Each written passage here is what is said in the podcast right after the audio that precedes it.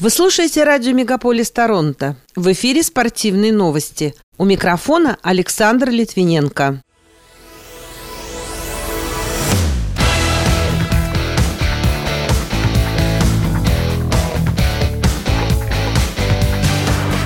Канадка Бьянка Андреевску проиграла в трех сетах тунисский Онс Жабер в женском одиночном разряде Уимблдона. Канадские паралимпийские триатлонисты поднялись на подиум в Монреале. Российские хоккеисты в третий раз подряд остались за бортом зала славы Национальной хоккейной лиги в Торонто. Вратарь Торонто Мэйпл Ливс Илья Самсонов обратился в арбитраж из-за зарплаты, российские и белорусские спортсмены смогут выступить на азиатских играх в случае положительного решения Международного олимпийского комитета.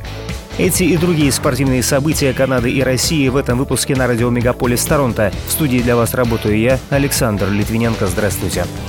Канадская теннисистка Бьянка Андреевску в женском одиночном разряде Уимблдона в минувшую субботу проиграла в трех сетах Онс Жабер из Туниса со счетом 3-6, 6-3, 6-4. Выход в третий круг Уимблдона стал лучшим выступлением 23-летней Андреевску во всеанглийском клубе с момента ее дебюта в 2017 году. Россиянин Даниил Медведев сломил сопротивление Мартана Фучевича и пробился в одну восьмую финала Уимблдона, повторив свой лучший результат на британском турнире «Большого шлема». Он отдал первый сет, однако благодаря стабильной подаче сумел переломить ход встречи и взял оставшиеся три. Екатерина Александрова также проследовала в следующий раунд, проиграв венгерке Далме Галфе всего 4 гейма. Не смогла поддержать почин соотечественницы Анна Блинкова, уступившая одной из фавориток соревнований Арине Соболенко. Канадские паралимпийские триатлонисты Стефан Даниэль и Камиль Френет поднялись на подиум на соревнованиях Всемирной серии по паратриатлону в Монреале в минувшую субботу. Даниэль, двукратный призер Паралимпийских игр из Калгари, показал результат 57 минут 24 секунды и занял первое место. А Френет со временем 1 час 6 минут и 40 секунд была удостоена бронзовой награды среди женщин. Российские хоккеисты в третий раз подряд остались за бортом зала славы Национальной хоккейной лиги в Торонто. Среди номинантов этого года были Сергей Гончар, Александр Мальцев, Борис Михайлов и Александр Могильный. Но комитет предпочел Хенрика Лунгвиста, Тома Барасо, Пьера Туржона и Майка Вернона. Отсутствие представителей России в итоговом списке удивило многих. Некоторые журналисты уверены, что в процесс могла вмешаться нынешняя геополитическая ситуация. Напомню, зал хоккейной славы был основан в Торонто в 1943 1993 году, а первых хоккеистов включили в него двумя годами позже. За всю историю в него были введены 9 игроков из России и СССР – Владислав Третьяк, Вячеслав Фетисов, Валерий Харламов, Игорь Ларионов, Павел Буре, Сергей Федоров, Сергей Макаров, Александр Якушев и Сергей Зубов.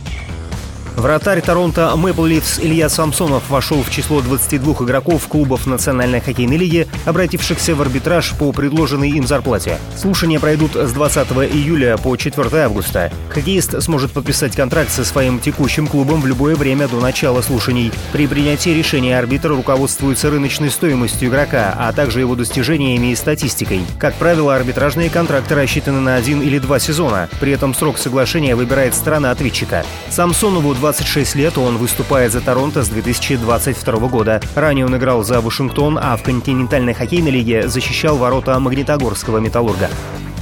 Голкипер Иван Федотов подписал контракт с ЦСКА до конца сезона 2024-2025 годов, сообщает пресс-служба клуба. Впервые Федотов перешел в ЦСКА в мае 2021 года в результате обмена с трактором. В регулярном чемпионате 2021-2022 года вратарь провел 26 матчей, выиграв в 14 из них. Процент отраженных бросков составил 91,9. В плей-офф Кубка Гагарина на счету Федотова 22 матча и 16 побед. Российские и белорусские спортсмены смогут выступить на азиатских играх, которые пройдут с 23 сентября по 8 октября в китайском Ханчжоу. Однако лишь в том случае, если Международный олимпийский комитет одобрит их участие. При этом атлеты выйдут на старт в нейтральном статусе и не будут награждаться медалями. В национальных федерациях положительно оценивают возможность получить соревновательный опыт, однако не согласны с выдвинутыми дискриминационными условиями. Президент Федерации лыжных гонок России Елена Виальве призналась, что в организации стараются делать все возможное для лыжников. По ее словам, без флага и без гимна ее подопечные никуда не поедут. Она выразила убеждение, что старты, которые проходят в России, ничем не хуже, чем те, которые проходят за рубежом. При этом она призналась, что не все атлеты могут зарабатывать на коммерческих турнирах. Диетологи советуют людям, желающим сбросить лишний вес, по возможности полностью убрать из рациона сахар, мучные изделия и слишком сладкие фрукты. Но делать это лучше всего постепенно, в течение трех недель. Что касается физических упражнений и нагрузки, то это решение лучше принимать после консультации с врачом, исходя из особенностей организма и возможных хронических заболеваний. Например, пробежки противопоказаны тем, кто страдает остеохондрозом, чувствует боли в суставах и пояснице, а также перенесшим инсульт или инфаркт. Пока это все спортивные события, представленные вашему вниманию на радио Мегаполис Торонто. В студии для вас работал Александр Литвиненко. Будьте здоровы и дружите со спортом.